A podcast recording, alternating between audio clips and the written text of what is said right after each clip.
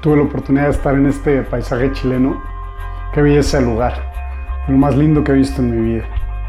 Ese día la cubierta del barco estaba con nieve y de repente, como si se hiciera una pausa en el cielo, se evaporó el agua del aire y quedó esta montaña, como una pieza de elogio al infinito. Qué inmensidad, qué silencio, qué magia.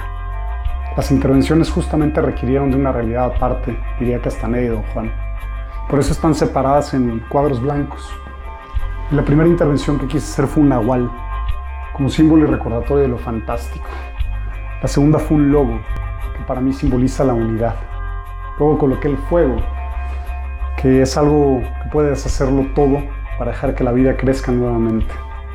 Y finalmente, la aparición del hombre en un universo que igual y no necesitaba de su presencia. Quién sabe. Abrazo y lindo día. Bye.